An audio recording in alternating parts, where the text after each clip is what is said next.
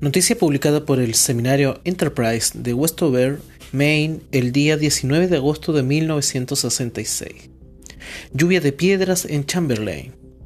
Fuentes fidedignas nos informan que el 17 del presente se produjo una lluvia de piedras en la calle Carlin, en circunstancia en que el cielo se presentaba totalmente despejado. Las piedras se precipitaron principalmente sobre el inmueble que habita Mr. Margaret White, causaron considerables daños en el tejado y estropearon dos canalones y un tubo de desagüe. Los destrozos fueron evaluados en 25 dólares. Miss White es viuda y vive con su hija, Carieta, de 3 años de edad. Nuestros esfuerzos para localizar a Miss White resultaron infructuosos. Nadie se sorprendió cuando ocurrió.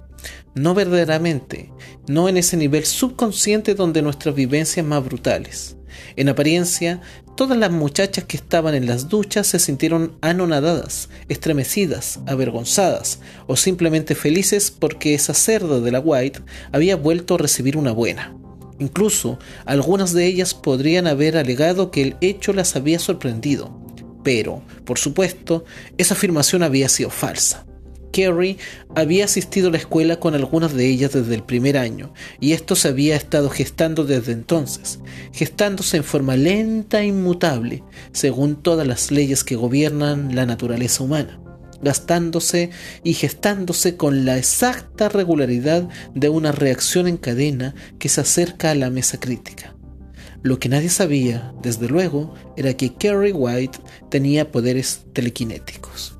Así comienza la novela Carrie de Stephen King, que es la obra que el día de hoy vamos a analizar aquí en Librarte, donde los libros vuelan hasta llegar a tus oídos.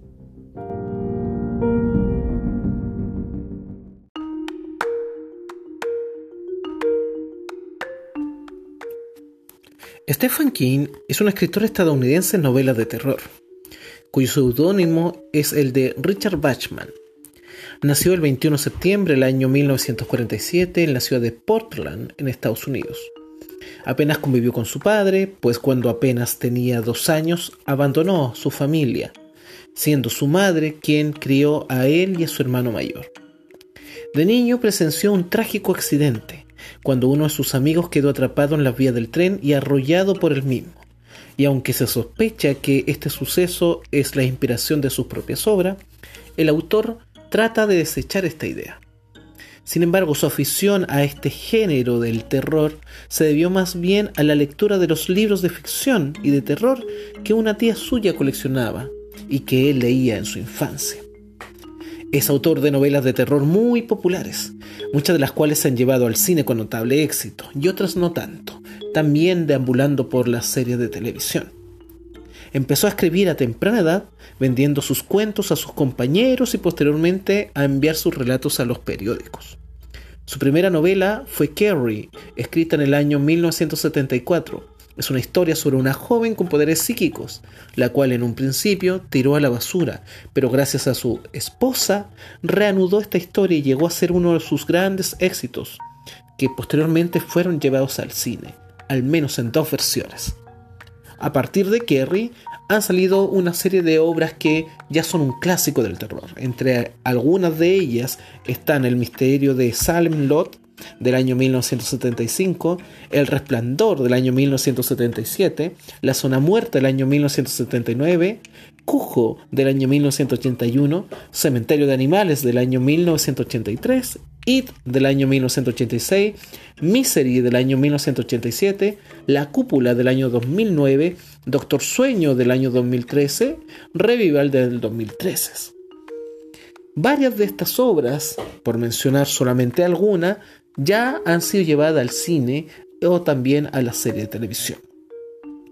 Como dato curioso, a primeras horas de la tarde del 19 de junio del año 1999, mientras paseaba por el arcén de una autovía, fue atropellado por un coche en dirección a North Nowell y después fue trasladado de urgencia al Hospital Central de Maine. Sus heridas fueron graves y después de cinco operaciones Stephen King puede retomar nuevamente su trabajo. El otro dato curioso es más bien la forma de escritura de Stephen King, porque es un escritor muy prolífero. muchas obras de Stephen King hay a lo largo de los años y muchas de esas obras ya también están de inmediato en serie de televisión o en película. Por ejemplo, El Visitante, que es una novela que salió el año pasado, este año ya está siendo emitida como serie de televisión por HBO. Dentro de la fórmula para esta escritura tan abundante, King señala lo siguiente. Leo cuatro horas al día y escribo otras cuatro. Si no se encuentra tiempo para hacerlo, no podrás convertirte en un buen escritor. El escritor ha declarado que escribir es más para él una pasión que un oficio. En el año 2003 recibió el National Book Award por su trayectoria y difusión en las letras norteamericanas. Y el día de hoy vamos a hablar de esta primera novela con la cual empezó el periplo y la leyenda de este gran escritor norteamericano como es Stephen King. Vamos con Kerry de inmediato.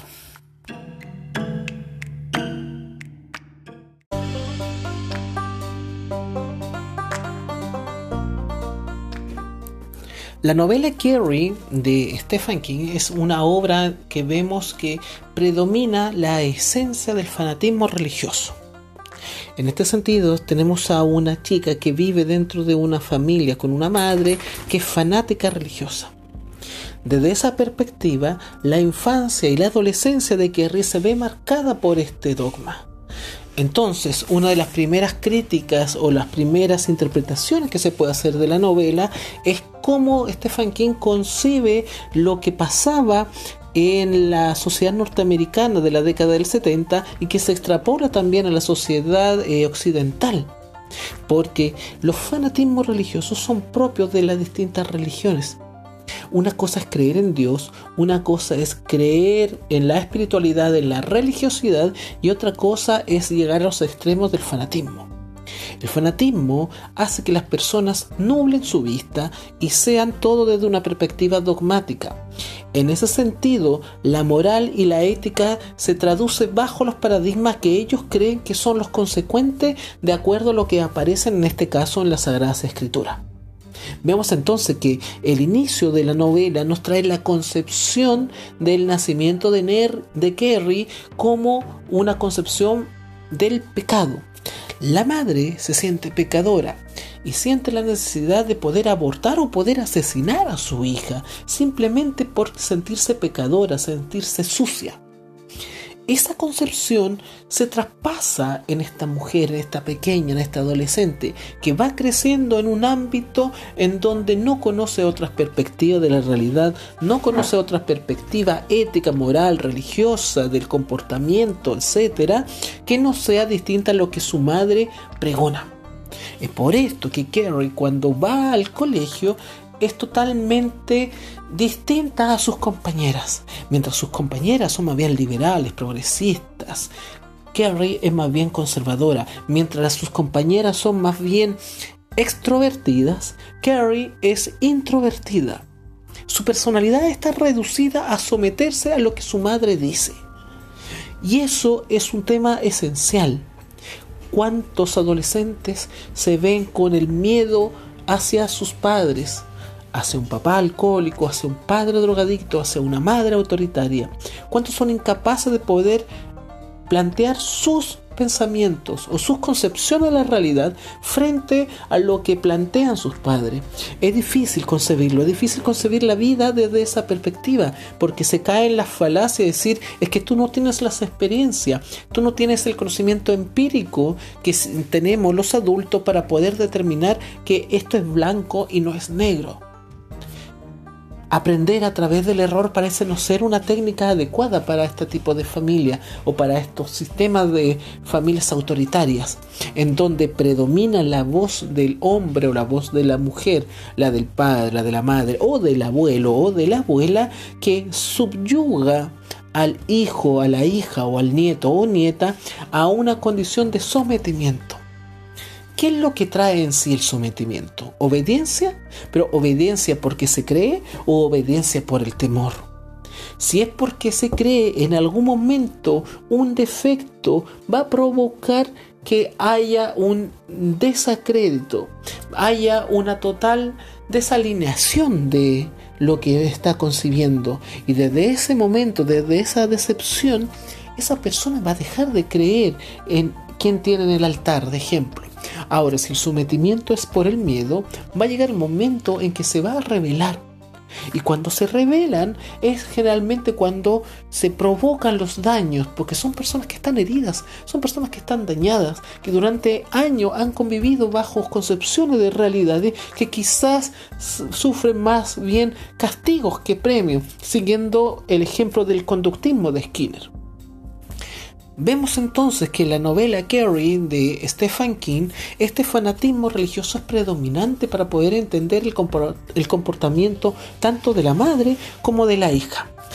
En el caso de la madre, la madre vive en pos de este fanatismo. Todo lo asocia al fanatismo. Ella se levanta, deambula y todas sus acciones hasta que se acuesta es en favor de este fanatismo. Y quiere transmitir ese mismo fanatismo hacia su hija. En cambio, para Kerry es un síntoma de una esclavitud. Es un síntoma de una pérdida de una libertad pues ella también planea vivir una vida normal y adecuada a la que tienen el resto de sus compañeras. Stephen King utiliza la ironía para poder reflejar qué es lo que sucede cuando se intenta eliminar este cordón umbilical del fanatismo. Porque efectivamente Kerry se revela y encuentra el amor, o lo que parece ser el amor, vemos que los adolescentes se comportan de distintas maneras. Lo que pasa en una escuela es un reflejo de la sociedad. El ser diferente, el ser distinto, hace que el resto te mire de una forma extraña muchas veces, te, te colocan o te catalogan bajo la concepción del bicho raro. Es lo que sucede a Kerry, que dentro de su colegio es finalmente discriminada por ser como es y finalmente su personalidad ya como lo hemos mencionado, viene desde lo que plantea su madre. Carrie entonces, mientras es humillada en la ducha, cuando ella no sabe lo que es la menstruación y le llega por primera vez y piensa que está siendo violada, sus compañeras, en lugar de ayudarle, sus compañeras le hacen a un lado para burlarse de ella, para mofarse de su situación. Es aquí donde viene el primer carácter fantástico y terrorífico de la novela de Stephen King, que es el carácter de la telequinesis que presenta Kerry. Kerry en su descontrol encuentra un refugio en su mente. Su mente empieza a destruir y al destruir es el sentimiento, es el grito monstruoso de escapar de esa realidad, escapar de esa situación, sentirse por primera vez libre, tal como es. Por otra parte, vemos que esta relación amorosa que está teniendo Kerry se traduce en una invitación al baile, este típico baile norteamericano de graduación, en donde eh, terminan su etapa escolar para ingresar a etapas universitarias y generalmente existen los anuarios y los adolescentes viven y aspiran a tener un buen baile. Kerry está enamorada de este adolescente.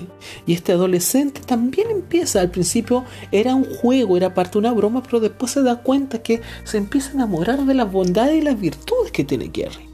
Sin embargo, lo que hay detrás es una cruel broma, una cruel humillación. Porque van a hacer que Kerry sea la reina del baile esa noche, para que cuando sea la premación a Kerry desde el cielo se le lance un balde con sangre de cerdo para que cubra todo el rostro, para que demuestre que ella es una cerda, es una puta, es una persona no grata para sus compañeros, es una persona ridícula para la sociedad y es una cerda igual que su madre desde esa perspectiva, cuando sucede eso acompañado por el accidente que le pasa a este novio tras caerle el balde en su cabeza, Kerry comienza a transformarse. Se da cuenta que no hay escapatoria, no hay realidad para ella, no hay expectativa, no hay esperanza. Todos les hacen daño. Su madre la daña en su casa, sus compañeras le hacen daño en el colegio, la persona que quería está muerta, ¿en quién confiar? Desde esa situación vemos entonces que Kerry desata su ira y provoca la gran telequinesis que empieza a destruir todo la ciudad se empieza a destruir, la ciudad empieza a arder, los compañeros empiezan a morir, incendios, destrucciones, bombas, electricidad, se conjugan una serie de factores trágicos que van convirtiendo el paso de Kerry hasta su hogar en un paso mortorio está devolviendo todas las heridas que ha tenido a lo largo de su infancia y de su adolescencia. Eso que Stephen King lo muestra muy bien a través del suspenso y del terror en la narración de la novela Kerry es una interpretación del comportamiento de los adolescentes y el comportamiento de las personas que son distintas dentro de la sociedad. Pero, ¿qué es ser distinto? ¿Qué es ser normal? ¿Qué es ser correcto? ¿Qué es ser anormal? Esas son preguntas fundamentales para poder comprender cómo estamos como sociedad. Porque, ¿qué es ser normal? Normal de acuerdo a qué parámetros? Lo que es normal para ti, para otra persona puede ser anormal.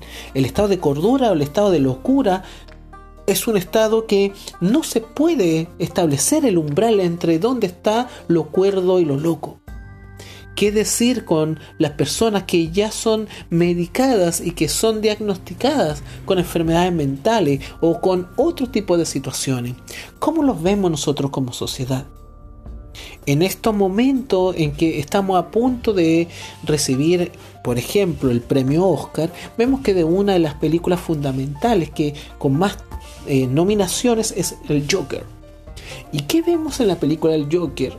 Vemos el reflejo de una sociedad que le da la espalda a todas las personas que son enfermas mentales. ¿Y acaso no hacemos eso en la realidad, en nuestro diario vivir? ¿Acaso nosotros no nos reímos, no nos burlamos o miramos hacia otro lado y no nos importa? No somos empáticos, ni siquiera somos capaces de poder mirar a la cara a una persona que sea distinta. Nos incomoda, somos impacientes, somos intolerantes, no sentimos una atracción de poder ayudar y ser solidario, porque es distinto a ser caritativo. Caritativo es puede designarse también desde un punto de vista de la lástima que también es otra forma de denigrar a la persona, porque no buscan la lástima de uno, sino buscan la integración dentro de la sociedad. Carrie no fue integrada en la sociedad. El Joker tampoco es integrado en la sociedad. Carrie decide vengarse de la sociedad. El Joker decide vengarse de la sociedad. ¿Cuántas Carrie, cuántos Joker hay en nuestras sociedades? Y nosotros muchas veces no nos damos cuenta que quizás somos parte del error, somos parte del problema y no somos parte de la solución. Creo que es momento y es tiempo de que comencemos a ser parte del cambio.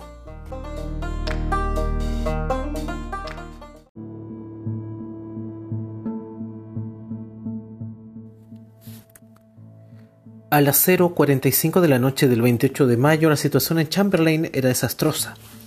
La escuela se había quemado hasta los cimientos en un lugar aislado, pero todo el centro de la ciudad estaba en llamas. Casi toda el agua del sector se había perdido, pero se podía conseguir la suficiente, a baja presión, de las cañerías de la calle Degan para salvar los edificios comerciales situados más abajo de la intersección de las calles Main y Oak. La explosión de la gasolinera Citgo en la parte posterior de la calle Summer provocó un voraz incendio que no pudo ser controlado hasta cerca de las 10 de la mañana siguiente. En la calle Summer había agua, solo que no había bomberos ni equipo para usarla. En ese momento el auxilio venía en camino desde Leviston, Auburn, Lisboa y Brunswick, pero no llegó antes de la una de la madrugada. En la calle Kerlin había comenzado un incendio de origen eléctrico, causado por unos cables que se habían desprendido. En cuestión de horas se iba a extender y arrasar toda la parte norte de la calle, incluyendo el bungalow en el que Margaret White dio a luz a su hija. En el sector oeste de la ciudad, un poco más abajo del lugar comúnmente llamado Big Yard Hill, tuvo lugar el peor de los desastres. la explosión de una cañería central de gas y el inconsiguiente incendio, que estuvo sin control durante la mayor parte del día siguiente. Si examinamos los lugares incendiados en un mapa de la ciudad, podemos trazar la ruta de Kerry, un serpenteante sendero de destrucción a través de la ciudad que lleva claramente a un destino, su casa.